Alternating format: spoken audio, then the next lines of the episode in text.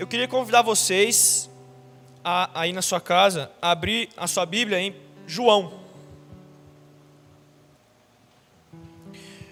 João 21.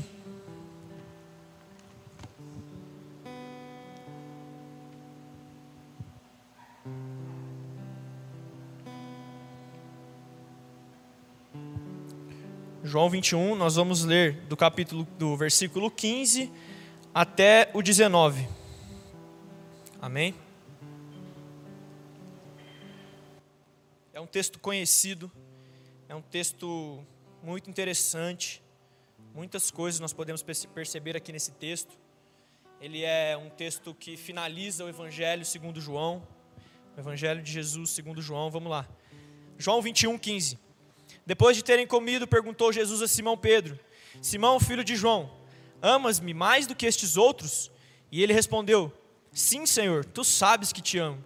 Ele lhe disse: Apacenta os meus cordeiros.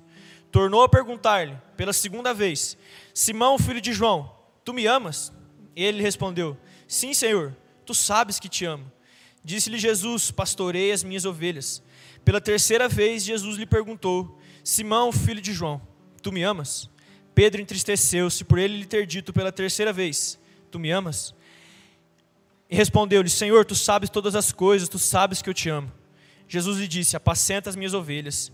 Em verdade, em verdade te digo: quando eras mais moço, tu te cingias a ti mesmo e andavas por onde querias. Quando, porém, fores velho, estenderás as mãos, e outro te cingirá e te levará para onde não queres. Disse isso para significar com que gênero de morte Pedro havia de glorificar a Deus. Depois de assim falar, acrescentou: Segue-me. Vamos fazer mais uma oração em cima desse texto aqui, amém? Senhor, estamos aqui na tua casa, estamos aqui na tua presença, estamos aqui nas nossas casas, Pai, nessa live.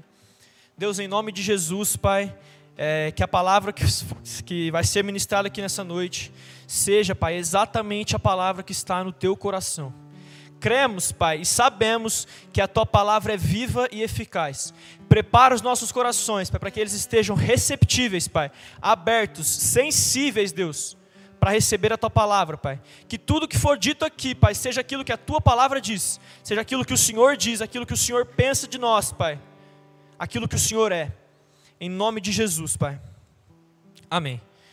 Pessoal, assim como eu disse, é, João 21, esse texto que a gente leu, é um texto bem conhecido é, uma relação, uma, uma, algumas perguntas que Jesus faz para Pedro, né? E Pedro, ele é um dos discípulos, se não o mais discípulo, o, o, discípulo que mais, na verdade, melhor dizendo, eu creio que ele é o que mais interagiu com Jesus durante os evangelhos. E eu gosto muito da história de Pedro. É, eu converso muito com meu pai, eu converso muito com meus amigos, é, algumas, algumas curiosidades sobre a vida de Pedro, algumas coisas que a gente consegue enxergar na vida de Pedro. E para entender essa mensagem do texto de hoje, nós precisamos entender um pouco sobre a vida de Pedro, um pouco sobre aquilo que aconteceu aqui nesse, é, nesse interrogatório, vamos dizer, né, de Jesus. É, por esse motivo, por esse motivo de Pedro ser um, o discípulo que mais interagiu com Jesus, nós podemos aprender muitas coisas. E é claro, a principal delas, como Jesus quer agir, como Jesus é. Porque Pedro é meramente um espelho aqui nos evangelhos para a gente ver Jesus, para a gente ver Jesus agindo, certo? Então eu vou fazer uma passada pela história de Pedro, uma, uma levada, eu não vou abrir, os, abrir a Bíblia nos lugares para não ficar muito cansativo, mas eu vou fazendo uma, uma passagem pela história de Pedro até chegarmos nesse texto, amém? A história de Pedro, ela se inicia logo no começo do ministério de Jesus. A Bíblia diz que Jesus é batizado por João Batista, ele recebe o Espírito Santo e é levado para o deserto. É levado para o deserto para ser tentado pelo diabo. Quando Jesus é aprovado, ele volta para Galiléia, o mesmo lugar onde ele havia sido batizado. No começo do seu ministério, Jesus começa a escolher os seus discípulos. Essa é uma das primeiras atitudes de Jesus. Começou a escolher, a chamar aqueles que andariam com ele, aqueles que o acompanhariam até a sua morte e ressurreição e continuariam é, anunciando a sua obra. A Bíblia diz que Jesus andava pela praia, andava pelo mar da Galileia, e é muito importante, andava na beira do mar da Galileia, e é muito importante que você guarde esse lugar, a beira do mar da Galileia, a beira do mar, certo? A praia. Jesus estava nesse lugar, ele avista Pedro e André pescando. Essa era a profissão deles, eles eram pescadores. Então Jesus olha para eles e diz: Vinde após mim, e eu vos farei pescadores de homens, pescadores de almas. A Bíblia diz que eles olham para Jesus, eles ouvem esse chamado, eles ouvem Jesus chamando, e eles largam tudo. Pedro e André, irmãos, Pedro larga tudo e começa a seguir Jesus. É nesse momento que Pedro recebe o seu primeiro chamado. É nesse momento que Pedro é chamado por Jesus para se tornar um discípulo, para se tornar um seguidor, para se tornar um aprendiz de Jesus. Ele o acompanharia por, todos, por todo o ministério de Jesus até a sua morte e ressurreição. Então, Pedro continua andando com Jesus, Pedro e André, até que eles continuam sendo é, instruídos na doutrina maravilhosa de Jesus, assim como a, a própria Bíblia diz, os próprios fariseus diziam. E logo após esse chamado, a Bíblia diz ali em Mateus 5, é, que eles sobem para o monte para ouvir o sermão do monte. Jesus vai ministrar ali o sermão do monte. E os discípulos de Jesus ouviram muitas coisas maravilhosas. Pedro presenciou muitas coisas maravilhosas. Jesus falando sobre as bem-aventuranças, é, sobre o amor, sobre a oração, sobre o jejum e tantas outras coisas, sobre a justiça e tantas outras coisas. E, ô Gui, faz um favor para mim, desliga esse, esse aqui para mim. Tá fechando meu, meu caderninho aqui. E aí, seguindo, Jesus desce do Sermão do Monte. Tudo isso na companhia dos seus discípulos, na companhia de Pedro. E ele começa a realizar muitos milagres, operar alguns sinais e maravilhas. Ele cura pessoas, ele cura um leproso, cura um cego, cura um paralítico. Ele cura inclusive a sogra de Pedro. Pedro presencia tudo isso. Ele expulsa demônios. Ele prega o evangelho do reino. Irmãos, eu acredito que nesse momento, vendo todas essas coisas, é, os, os discípulos deviam estar maravilhados com aquilo que Jesus fazia. Eles, algo que eles nunca tinham visto. Eles conheciam talvez a lei, mas eles nunca tinham visto aquela, aquela pregação prática de Jesus. Eles estavam presenciando aquilo pela primeira vez. Estando maravilhados desse jeito, como se não bastasse apenas isso, Jesus então chama doze dos discípulos e Pedro no meio deles. Doze dos discípulos, inclusive Pedro. E ele diz: Agora eu lhes confiro autoridade para que vocês vão curem enfermos, preguem o evangelho, para que vocês expulsem demônios em meu nome. Era a mesma coisa que Jesus estivesse falando o seguinte: Ei, vocês doze, vocês viram tudo isso que eu acabei de fazer. Vão e façam igual. Vão e façam a mesma coisa. Cara, eu acredito que esse momento foi marcante na vida de Pedro. É claro, todos os momentos que eu estou trazendo aqui foram marcantes, mas esse ele ia fazer a mesma coisa que o mestre dele, a mesma coisa que aquele que mandou ele largar todas as coisas estava fazendo, ele ia fazer igual. Naquele momento, Pedro se torna um apóstolo. Jesus escolhe os seus doze apóstolos. Apóstolo significa aquele que carrega uma mensagem, aquele que carrega uma ordem. Então Pedro, além de ser um discípulo, um seguidor, ele tinha uma ordem, ele tinha que continuar anunciando a obra de, a obra de Cristo, continuar pregando o Evangelho, praticando o amor de Cristo. É naquele momento em que Pedro recebe o seu chamado para ser apóstolo. Amém? Seguindo a história, Pedro, juntamente com os outros doze apóstolos, são é, levados por Jesus para um monte onde Jesus começa a instruir os discípulos, os apóstolos, alguns fariseus e pessoas da época. Muitas pessoas se reuniam em volta de Jesus para ouvir acerca daquilo que ele tinha para explicar, acerca daquilo que ele tinha para ensinar. E Jesus começa a ensinar através de parábolas. Parábolas que pessoas, muitas delas não entendiam. E naquele lugar, naquele monte, ensinando parábolas, acontece a primeira multiplicação dos pães e dos peixes. Um milagre onde, eu, pelo que eu me lembro, 5 mil homens, além de mulheres e crianças, estavam naquele lugar e eles não tinham que comer, senão alguns pães, alguns peixinhos, e Jesus multiplica aquilo diante de todos. E Pedro estava ali, Pedro estava junto com Jesus, presenciando aquele milagre, presenciando aquela maravilha. Quando o milagre é feito, depois que o milagre acaba, Jesus manda aquelas pessoas embora e ele manda os discípulos é, atravessarem o mar, atravessarem o mar e Jesus se retira para orar. Jesus se retira sozinho e ele vai orar. Então, naquela noite, os discípulos estavam no seu barco. Deixa eu beber um pouquinho de água.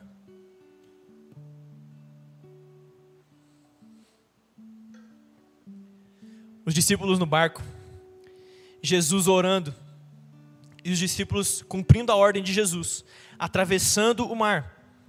Quando Jesus então decide ir ter com eles, a Bíblia fala desse jeito: Jesus decide ir ter com eles. Ou seja, Jesus decide encontrá-los naquele barco. E a Bíblia fala que Jesus vai andando por sobre as águas.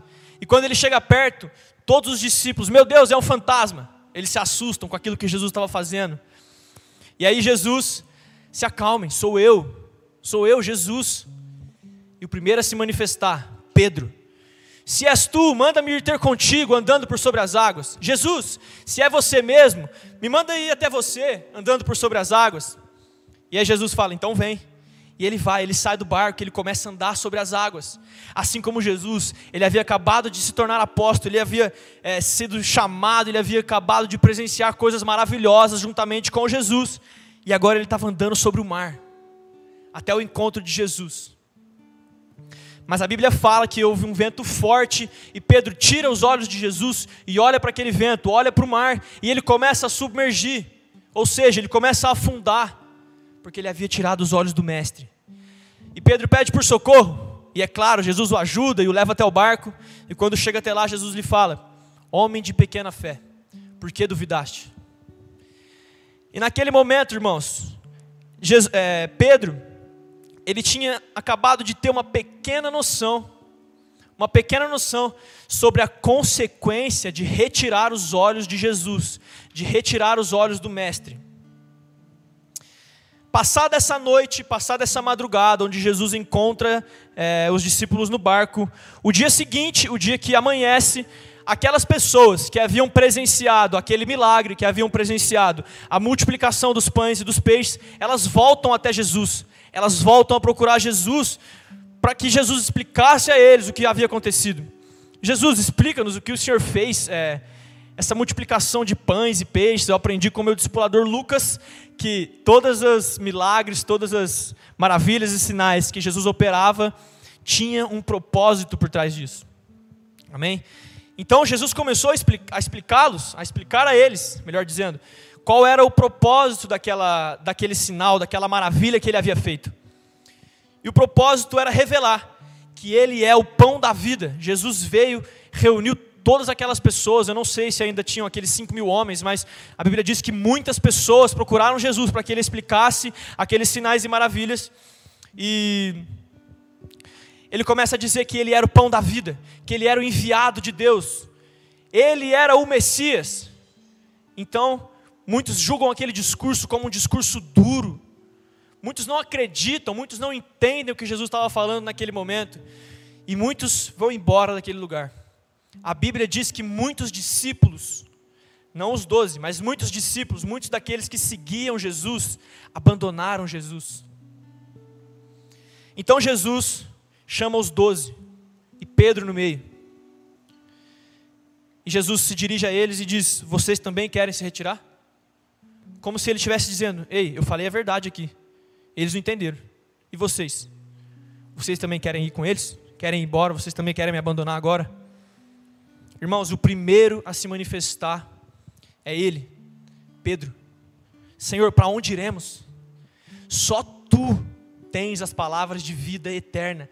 Temos crido e conhecido que Tu és o Cristo de Deus. De fato, essa foi uma é, declaração linda de Pedro. Nós ouvimos algumas músicas e nós lembramos muito desse versículo, porque foi uma declaração linda que Pedro fez, que Pedro deu naquele momento, certo? juntamente com a declaração que vem a seguir: Para onde iremos se só tu tens as palavras de vida eterna? Seguindo então, é, Jesus leva eles a outro lugar, a Cesareia de Filipe, e ali acontece outro milagre. Ali Pedro presencia outro milagre, outra multiplicação de pães e peixes. Então, Jesus reúne os doze novamente, a mesma história como havia acontecido, reúne os doze e pergunta: quem os outros dizem ser o filho do homem. Então todos os discípulos, a Bíblia não especifica, mas os discípulos respondem. É, alguns dizem ser João Batista, outros dizem ser Elias, outros dizem ser Jeremias, ou algum outro dos profetas. Então Jesus direciona a eles a pergunta: E vocês, quem dizem que sou? E Pedro é o primeiro a responder. Essa é a famosa confissão de Pedro. Tu és o Cristo, filho do Deus vivo. E nesse momento, Pedro acabara de receber uma revelação direta do Pai. O próprio Deus havia revelado para Pedro quem era Jesus. Então nós podemos começar a imaginar que Pedro estava entendendo, ele estava começando a entender o propósito de Jesus, a vinda de Jesus, a ressurreição de Jesus, qual era o propósito da graça, o que era a graça. Mas logo em seguida a isso, logo em seguida, Jesus começa a falar sobre a sua ressurreição e a sua morte. Ele começa a dizer que era necessário que ele morresse para que depois ressuscitasse, para que o propósito do Pai fosse cumprido, em prol do propósito da graça. E Pedro é o primeiro a tentar impedir isso. Ele diz: Jesus, de modo algum isso acontecerá com você. Então Jesus repreende e diz: Pedro, isso não vem de ti. Você acabou de receber uma revelação do Pai, mas isso vem do homem. Perdão, irmãos, isso não vem de Deus, isso vem de ti, Pedro. Pedro não havia entendido que se ele, que se Jesus não morresse, que se Jesus não ressuscitasse, porque Pedro o impediria, ele estaria impedindo é, o propósito de Deus, ele estaria impedindo o cumprimento da graça. E depois desse momento, a Bíblia relata duas experiências marcantes na vida de Pedro. São duas, duas passagens onde, é claro, irmãos, o centro é Jesus, mas Pedro estava ali com ele. A primeira delas é a transfiguração. Jesus leva Pedro e João, o discípulo amado, para cima de um monte e ali ele é transfigurado.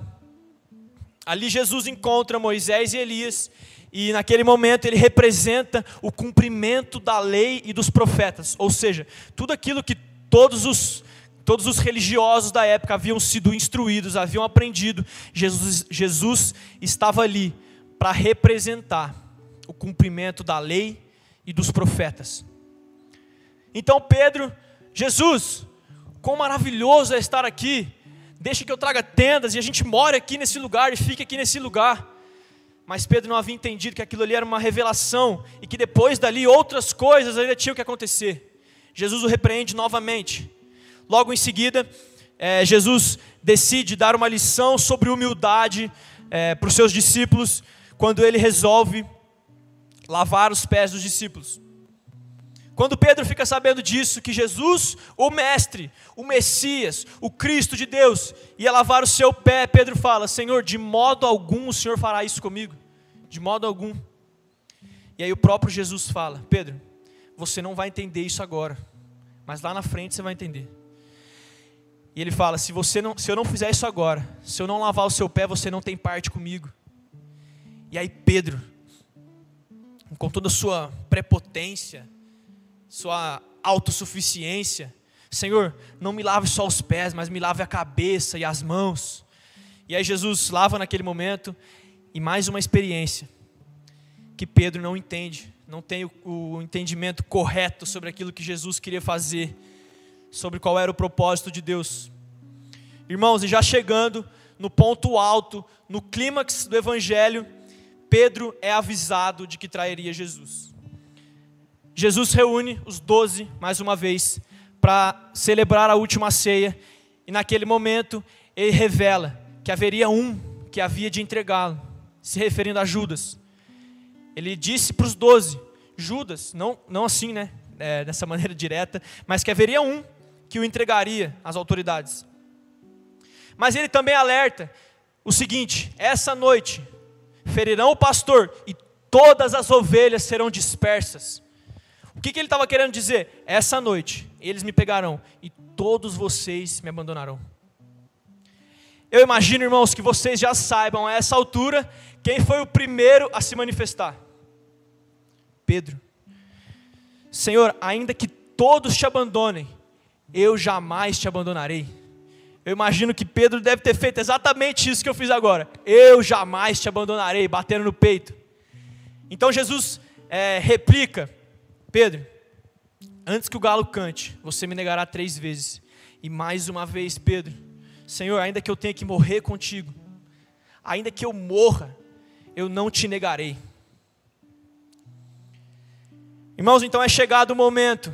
Jesus sobe para o Getsemane, para aquele jardim, para orar, para fazer a última oração, onde ele conversa com o Pai, onde ele se entrega ao Pai, onde ele ora por mim, onde ele ora por Pedro, que naquele momento estava dormindo, onde ele ora por todos os discípulos dele, por todos aqueles que creem nele e se entrega ao Pai.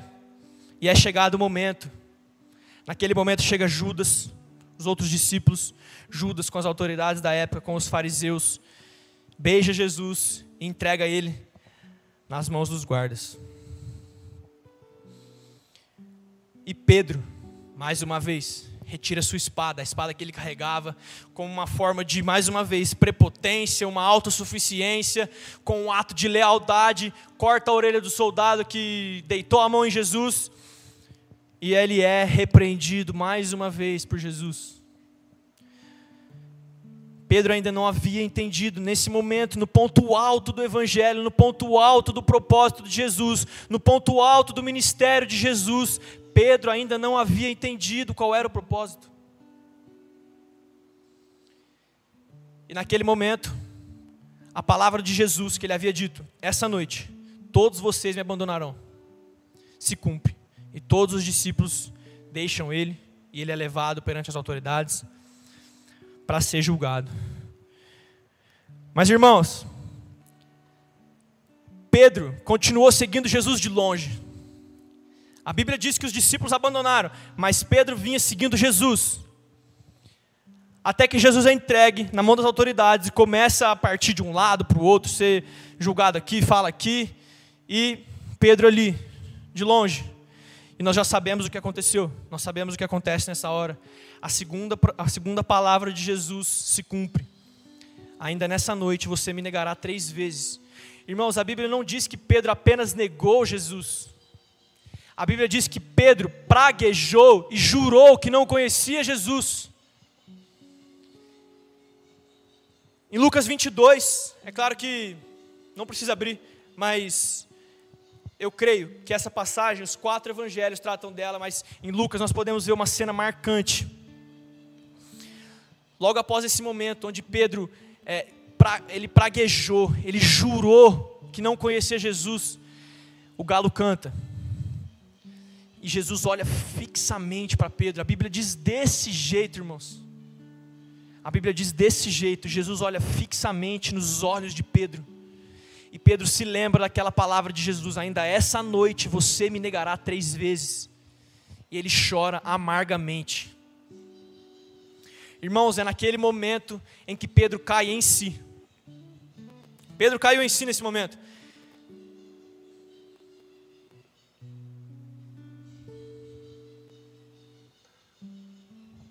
Eu me arrisco a dizer que nesse momento ele começa, começa a entender aquilo que Jesus tinha a dizer para ele. Nesse momento ele começa a entender aquilo que Jesus tinha para revelar, aquilo que era o propósito de Jesus.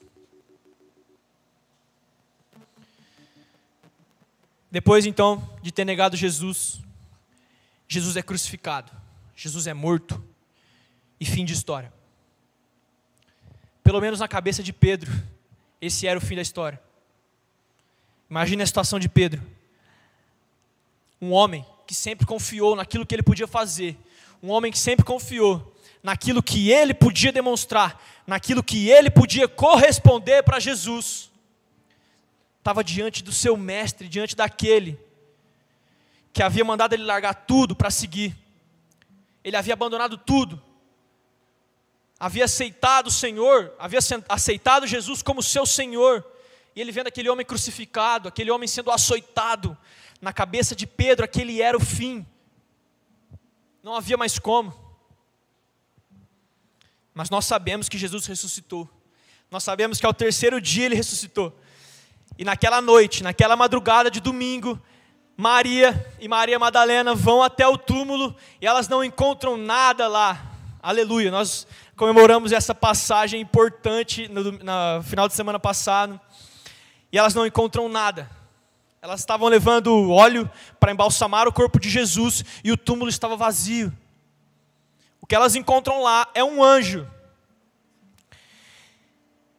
E no versículo, eu creio que o 7, eu não anotei aqui, mas de Marcos 16, a Bíblia diz que o anjo se, se dirigiu às mulheres e disse o seguinte: Não tenham medo, ele ressuscitou. Ele morreu, mas ressuscitou. Agora, avisem aos discípulos e a Pedro que ele encontrará eles na Galiléia. Irmãos, o anjo não disse avise os discípulos que Jesus vai encontrar eles na Galiléia. Ele disse: avise os discípulos e a Pedro. Pedro separado da definição de discípulo. Isso porque Deus sabia qual era o sentimento de Pedro. Deus sabia qual era o sentimento de Pedro, um sentimento de culpa que Pedro estava carregando naquele momento. De porque ele negou, eu podia ter feito alguma coisa para salvar o meu mestre, mas eu neguei.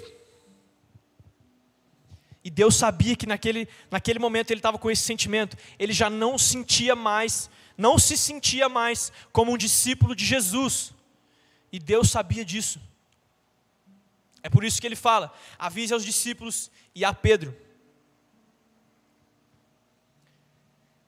E naquele momento, irmãos, eu quero que vocês imaginem todo esse momento, toda essa palavra, a situação de Pedro, como ele devia estar sem esperanças. Porque as, o anjo mandou as mulheres avisarem os discípulos e de fato, eles foram avisados. Eles deviam ser avisados e foram. Mas alguns discípulos ainda não haviam visto Jesus. E Pedro ouviu, tá bom, ele ressuscitou, mas Pedro ainda não o havia visto. A Bíblia diz então que Pedro volta a pescar. Pedro havia perdido as suas esperanças. Ele havia deixado tudo, ele havia deixado a sua profissão. Ele era pescador profissional, havia se tornado um pescador de homens. E ele volta a pescar naquele momento, ainda leva outros discípulos com ele, outros discípulos de Jesus com ele. Irmãos, naquele momento, o que acontece, o que é interessante, é que se vocês lerem no começo de João 21, é que Pedro, Pedro foi pescar. Eu lembro, vocês, eu lembro que no começo da palavra eu pedi para vocês guardarem o lugar onde onde Pedro havia sido chamado, na beira do mar da Galileia, na beira do mar, na praia. E ele resolve ir pescar nesse mesmo lugar. A Bíblia diz em João 21, mar Tiberíades, que é o mesmo mar, é o mesmo mar da Galileia, onde, onde ele havia sido chamado, é o lugar que ele resolve pescar. E naquela noite ele vai, com outros discípulos ele vai pescar. Ele havia acabado de se entregar ao velho homem, às velhas práticas, sem esperança nenhuma, ele havia acabado de se entregar àquilo que ele era antes. Ele volta a pescar, como se, como se não houvesse mais esperança, como se não houvesse mais verdade naquilo que, naquilo que ele havia ouvido durante toda a sua vida, durante esses anos em que ele havia acompanhado Jesus. Mas Jesus havia avisado, através do anjo Maria e Maria Madalena: Eu os encontrarei na Galiléia. Naquele momento, Jesus aparece na beira do mar, no mesmo lugar, irmãos, no mesmo lugar que ele havia chamado Pedro. E a Bíblia diz que eles não haviam pescado, eles não haviam pego nada naquela, naquela noite. E Jesus fala para eles: Vocês têm alguma coisa aí para comer? De longe. E eles ainda não haviam reconhecido Jesus. E eles, e eles respondem: Não, não temos nada. Então Jesus fala: Joga a rede do outro lado. E a Bíblia diz que eles voltam com a rede cheia de peixe. E naquele momento, diante daquela maravilha que eles haviam visto, João, o discípulo amado, fala: É o Senhor. Irmãos, Pedro nem espera o barco chegar à beira do mar, Pedro nem espera o barco chegar na praia, ele pula na água e vai nadando rapidamente até o encontro com Jesus. Até o encontro com Jesus. E quando ele chega ali, a Bíblia tem um detalhe muito interessante.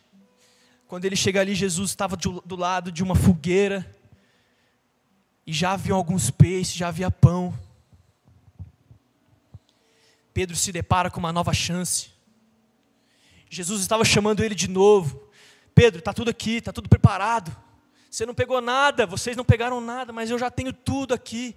Está tudo preparado. Pedro se deparava com uma nova chance.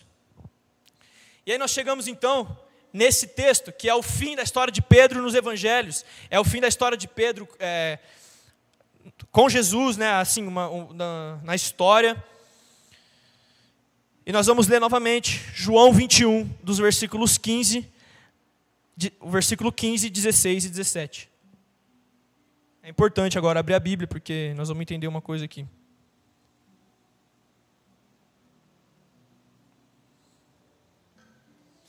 Talvez você já tenha ouvido isso, essa explicação.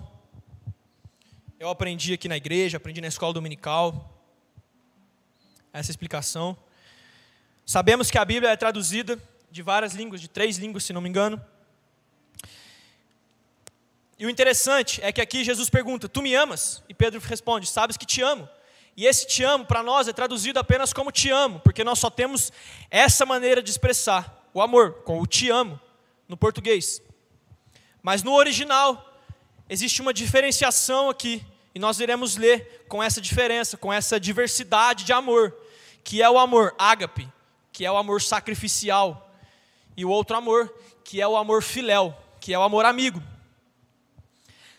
Versículo 15: Depois de terem comido, perguntou Jesus a Simão Pedro: Simão, filho de João, amas-me com amor ágape, com amor sacrificial, mais do que esses outros? E ele respondeu: Sim, Senhor, tu sabes que eu te amo, com amor filéu, com amor amigo. E Jesus então apacenta os meus cordeiros. Tornou a perguntar-lhe pela segunda vez: Simão, filho de João, tu me amas com amor ágape, com amor sacrificial? E Pedro responde: Senhor, tu sabes que te amo com amor filéu, com amor amigo. E Jesus responde: Pastorei as minhas ovelhas. E pela terceira vez, Simão, filho de João, tu me amas com amor filéu, com amor amigo? Nesse momento, Pedro se entristece por lhe ter lhe dito pela terceira vez: Tu me amas, e responde: Senhor, sabes todas as coisas, sabes que eu te amo com amor filéu, com amor amigo. E Jesus então finaliza: Apacenta as minhas ovelhas. Irmãos, a mensagem desse texto, a mensagem onde eu queria chegar, a mensagem que Jesus tem para Pedro, a mensagem que Jesus tem para mim, a mensagem que Jesus tem para você através disso é que o amor dele é suficiente. O amor de Jesus é suficiente. Aqui é como se Jesus estivesse perguntando a Pedro: Pedro, o teu amor é suficiente? E Pedro respondesse: Senhor, tu sabes que o meu amor não é suficiente. E Jesus apacenta as minhas ovelhas. Três vezes ele pergunta, para que Pedro percebesse a sua insuficiência, para que Pedro percebesse que o amor dele não era suficiente para sustentar o chamado dele. O amor dele não era suficiente. E Jesus pergunta aquilo três vezes, a mesma quantidade de vezes que Pedro o havia negado. Tu me amas? O teu amor é suficiente? Pedro, Senhor, tu sabes que o meu amor não é suficiente. Irmãos, e essa é a primeira face da cruz. A primeira face da cruz é revelar que o homem é insuficiente. O propósito de Jesus nessa passagem é revelar que Pedro é insuficiente. Mas ao mesmo tempo, irmãos, Jesus revela a segunda face da cruz. A suficiência de Jesus. A sua própria suficiência. Quando ele diz: "Apacenta as minhas ovelhas", é porque aquele era o chamado de Pedro, ser um pastor da igreja. Ele dizia: "Pedro, você falhou, mas foi eu quem te chamei, e eu não falho. Por isso, o meu amor, o meu chamado sustenta a sua vocação. O meu chamado te sustenta. Irmãos, Pedro havia se apegado durante toda a sua vida aquilo que ele podia fazer, aquilo que ele podia entregar para Jesus, aquilo que ele sabia, aquilo que ele podia mostrar. Mas aquilo não era suficiente. O que Pedro fazia não era suficiente. Nós vemos que ele prometeu não falhar nunca, prometeu não trair Jesus, ele andou sobre as águas, ele cortou a orelha do soldado, ele confessou Jesus. Mas em contrapartida, irmãos, era uma dentro, uma fora, era um erro, era um acerto e um erro logo em seguida. Ele traz Jesus, ele perde as esperanças, ele volta para o velho homem. Não era suficiente aquilo que ele havia feito, aquilo que ele podia produzir não era suficiente. O amor de Pedro não era capaz de sustentar o relacionamento dele com Deus. Irmãos, o meu amor, o seu amor, nossas atitudes não são capazes de sustentar o nosso chamado, a nossa escolha, não são capazes.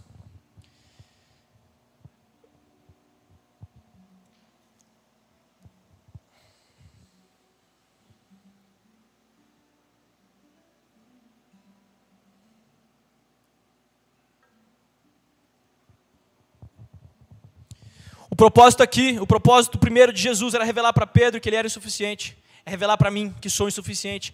Eu jamais seria capaz de me salvar sozinho. Eu nunca seria capaz, eu nunca seria capaz de me salvar sozinho. Não haveria maneira de me reconciliar com o Pai, não haveria maneira de receber o amor do Pai por algo que partisse de mim. Nada. Irmãos, eu já ia começar a andar aqui.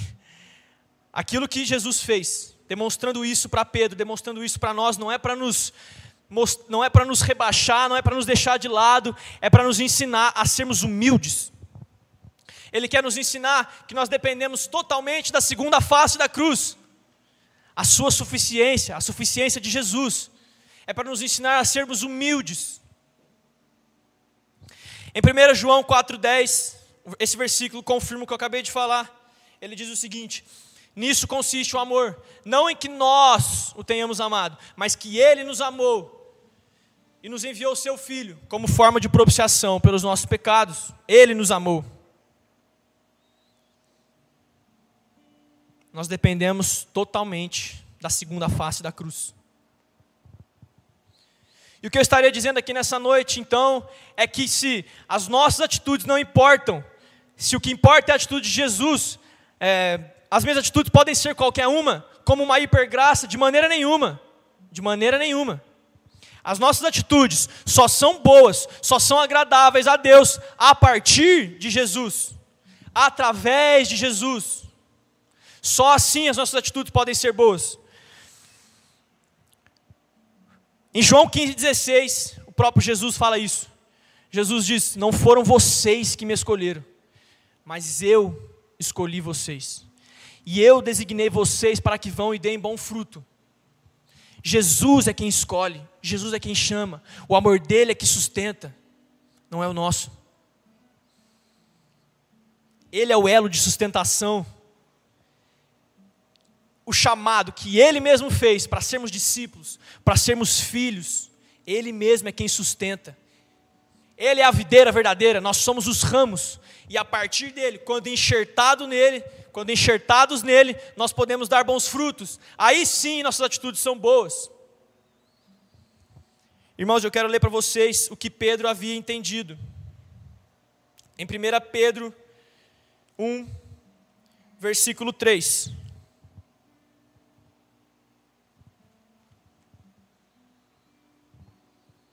Primeira Pedro 1, versículo 3. Pedro havia entendido essa suficiência de Jesus. Quando a gente lê Atos, a gente vê coisas maravilhosas que Pedro vive, apegado nisso, apegado na suficiência de Jesus, sabendo que ele, por si próprio, era insuficiente, mas apegado na suficiência de Jesus, ele viveu marav coisas maravilhosas. E em 1 Pedro 1, 3, ele diz o seguinte: Bendito Deus e Pai de nosso Senhor Jesus Cristo, que segundo a sua muita misericórdia nos regenerou para uma viva esperança, mediante a ressurreição de Jesus dentre os mortos. Irmãos, Pedro havia entendido nesse momento que porque ele quis, porque ele fez, nós somos regenerados para uma nova esperança, para uma nova vida. E só a partir disso, só a partir de Jesus nós temos vida. O engraçado é que é muito fácil de a gente se é, identificar com a história de Pedro. Eu me identifico muito com a história de Pedro. Eu sou apaixonado nas duas epístolas de Pedro, 1 Pedro, 2 Pedro. Eu amo esses dois livros. E quando eu me refiro a ser parecido com Pedro, eu não me refiro a Pedro depois de ter entendido tudo. Infelizmente, eu me, eu me assemelho mais com o Pedro cabeça dura, muitas vezes na minha vida. E irmãos, uma vez, é, eu, eu não ia contar essa experiência, mas conversando com duas pessoas durante essa semana, eu senti o desejo de contar e eu acredito que isso pode servir para edificar. Uma vez eu me senti exatamente como Pedro durante uma fase da minha vida, durante uma época da minha caminhada espiritual, eu me senti exatamente como Pedro. Irmãos, eu estava caminhando com Jesus e eu estava lendo a Bíblia, eu estava orando, e aí eu comecei a fazer promessas, assim como Pedro fez, que eu nunca conseguia cumprir. Pai, eu nunca vou falhar com o Senhor, eu te amo muito. Confiando naquilo que eu sei, confiando naquilo que eu posso. Irmãos, a consequência não é outra. A consequência disso não é outra dessa autossuficiência. Eu comecei a falhar, comecei a pecar, cair em pequenas coisas, e consequentemente essa religiosidade, esse orgulho começou a me afastar de Deus. Os meus pecados e essa mentalidade de meritocracia, de que quanto mais eu fazia para Deus, mais eu era merecedor da Sua graça, começaram a me afastar de Deus, porque eu estava distante do entendimento correto da graça. E eu já não me sentia mais como um discípulo. Eu já não me sentia mais como um filho de Deus. Eu estava exatamente na mesma situação. Assim como Pedro olhou para Jesus crucificado, porque ele havia falhado, eu me senti do mesmo jeito. Perdi meu relacionamento com o Pai. Perdi meu relacionamento com Jesus porque eu pequei, porque eu falhei. A consequência não é outra, irmãos consequência da autossuficiência não é outra, senão sentir-se afastado de Jesus, afastado do Pai, por estar distante da graça. Mas graças a Deus, graças ao seu amor, eu me dirigi a essa igreja num sábado. Eu me dirigi a esse lugar num sábado e eu cheguei aqui às seis horas. Eu vou contar com vocês, para vocês com alguns detalhes, porque é interessante. Eu cheguei nesse lugar às seis horas. Nosso culto começa às sete e meia. E eu não tinha compromisso, não tinha discipulado, não tinha reunião, não tinha nada. Eu simplesmente cheguei mais cedo. E naquele dia eu senti um desejo forte no meu coração de começar a orar, começar a orar para começar o culto. Interceder pelo culto, pela palavra, pelo louvor, pelas pessoas que iam chegar. Mesmo assim, naquela situação, eu fui.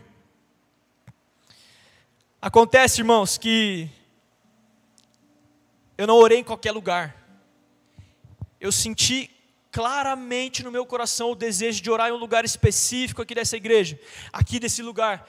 Para quem é da nossa igreja, para quem está nos ouvindo e, e, e, vem aqui, sabe que lugar é esse? É aqui atrás do nosso terraço, aquele espaço aberto onde nós fazemos alguns cultos. E eu fui orar naquele lugar. Eu nunca havia ido lá antes de um culto para orar, e eu fui exatamente lá. Acontece, irmãos, que naquele lugar, há três anos antes, dois anos e meio antes, eu havia recebido um chamado específico para minha vida.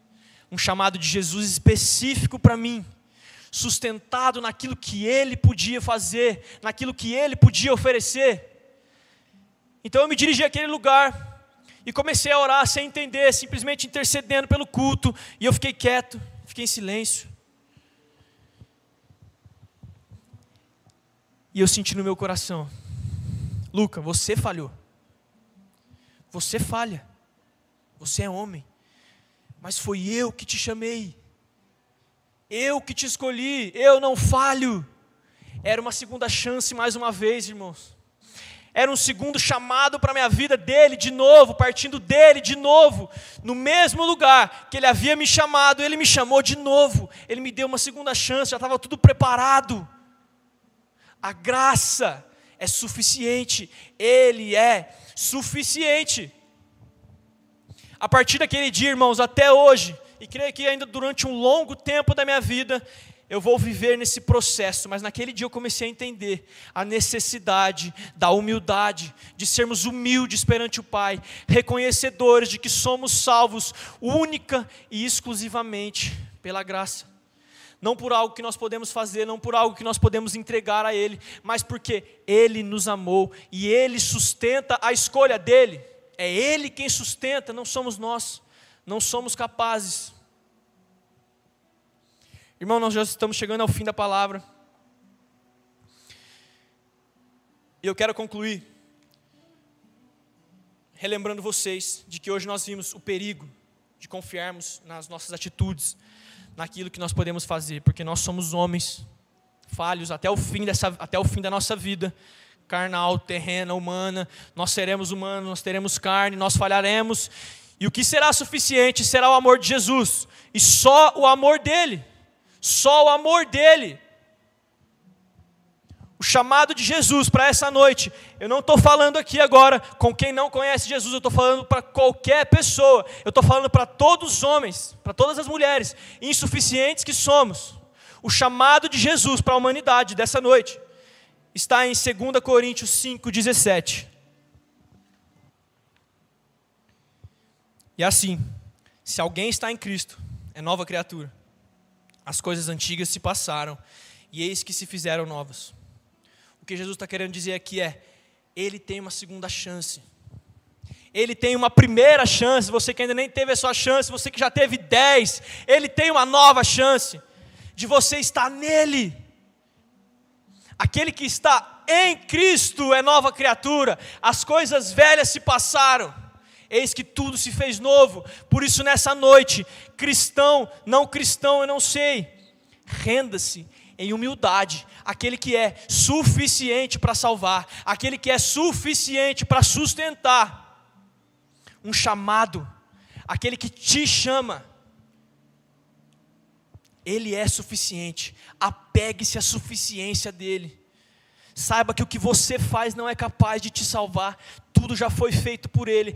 E você que não se sente mais como um discípulo, assim como eu, assim como Pedro, deixa eu te dizer: nunca foi sobre mim, nunca foi sobre Pedro, é tudo sobre Jesus. E nessa noite Ele te chama, você que não se sente mais como um discípulo. Está aqui uma segunda chance. Você tem uma segunda chance de produzir bons frutos em mim. Porque eu já fiz tudo, Jesus já fez tudo naquela cruz. Você que talvez nunca se sentiu discípulo, você que talvez nunca se sentiu filho do Pai eterno, Ele te chama para ser filho, é Ele que te convida e te convida nessa noite, nessa noite para ser filho, baseado, pautado naquilo que Ele fez, na graça, que foi derramada através do sacrifício perfeito. Irmãos, nós lemos um texto no começo do culto, 2 Coríntios 3, onde diz a, a, a, respeito do, do ministério da lei e o ministério da graça, a própria lei, a própria Bíblia, é, se refere ao ministério da lei como ministério transitório. Antigamente, os homens tinham que entregar o seu próprio sacrifício a Deus. E esse ministério ele era transitório, porque o homem ia falhar, ele ia pecar de novo, e no dia seguinte, ele ia ter que entregar um novo sacrifício a Deus para se reconciliar. E ele ia falhar de novo. A lei servia para mostrar que o homem, ele era, ele é insuficiente, que ele precisava de uma salvação que não partia dele. Mas existe um sacrifício, o sacrifício do Cordeiro perfeito, o sumo sacerdote, que tira o pecado do mundo, o último sumo sacerdote, que entregou o sacrifício que é para sempre, um sacrifício que é eterno, no qual nós devemos nos basear e viver apegados a isso, a graça, aquilo que Ele fez, aquilo que Ele é. Irmãos, naquela noite, Naquela noite que Jesus chama Pedro, pela segunda vez, depois de Pedro ter falhado, depois de Pedro ter se rendido ao, ao velho homem, Jesus estava com uma fogueira, um pães e peixes. Ele dizia para Pedro: Pedro, eu tenho tudo preparado para você. Eu tenho tudo preparado para você. Está tudo aqui na minha mão. É só você aceitar, é só você querer, é só você se apegar em mim, naquilo que eu fiz. Não é diferente nessa noite. Jesus te chama com tudo pronto. Eu costumo dizer para os meus amigos: olha, está tudo pronto, o presente já está na mão dele, você só precisa pegar, já está tudo pronto. Ele tinha algo preparado para Pedro, ele tem algo preparado para você. Irmãos, nessa noite, é, mesmo distante fisicamente, eu queria convidar você que se sentiu tocado por essa palavra, você que é, eu não sei se você é cristão, se você não é cristão, porque isso é um princípio de humildade, é um princípio de reconhecer a nossa insuficiência e reconhecer que Jesus é suficiente, que a sua graça é suficiente. Talvez você, mesmo cristão, tenha vivido esse tempo todo como um religioso, como alguém apegado nas coisas que você fez. E você falhou, eu falhei, nós falhamos. Mas essa noite ele chama, ele chama você para largar esse orgulho, largar essa religiosidade. E ele fala: Ei, está tudo pronto aqui em mim, é só você pegar. Talvez você não conhecia esse Jesus ou tenha ouvido falar dele. E essa noite eu te apresento a bondade, a misericórdia, a graça dele. E ele diz para você: Eu te escolhi, para que você esteja em mim e dê bons frutos. Então você, mesmo onde você está, mesmo na, na sua casa, onde estiver, eu quero que você se posicione diante de Deus agora. Você que aceita fazer uma oração, talvez para passar a ser um discípulo ou para voltar a ser um discípulo. Coloca a mão no seu coração e nós vamos fazer uma oração nesse momento. Senhor Jesus, eu reconheço que eu sou insuficiente, Pai. Reconheço que pelos meus atos, pelas minhas atitudes, por aquilo que sei, por aquilo que posso, não sou capaz de me salvar, Pai. Mas muito obrigado, Pai, porque o Senhor nos revela as duas faces da cruz, Pai. E a segunda é que o Senhor é suficiente. A tua graça nos basta, a tua graça é suficiente. E nessa noite nós reconhecemos isso. Nessa noite reconhecemos isso, que a tua graça é suficiente. Eu me rendo, nós nos rendemos, Pai, em humildade a Ti. Não mais apegados àquilo que podemos fazer, não mais apegados àquilo que somos, mas apegados no sacrifício perfeito, no sumo sacerdote, na graça que está sobre nós, e nos chama, nos regenera a uma nova vida. Pai, receba todos aqueles que fazem essa oração nesse momento, aqueles que nunca se sentiram filhos, aqueles que nunca se sentiram discípulos, e aqueles que um dia se sentiram, Pai, mas falharam e pensaram estar distantes, Pai. Traga-os para perto. Sabemos que na tua graça, na tua misericórdia, encontramos, Pai, um amor, uma graça de segunda chance, de novos começos, de recomeços onde já está tudo preparado na tua mão, onde o Senhor tem tudo preparado, o Senhor tem os nossos dias contados e escritos no livro dele, está tudo preparado, você só precisa aceitar o chamado dele, e essa noite aceitamos, Pai, em nome de Jesus. Amém.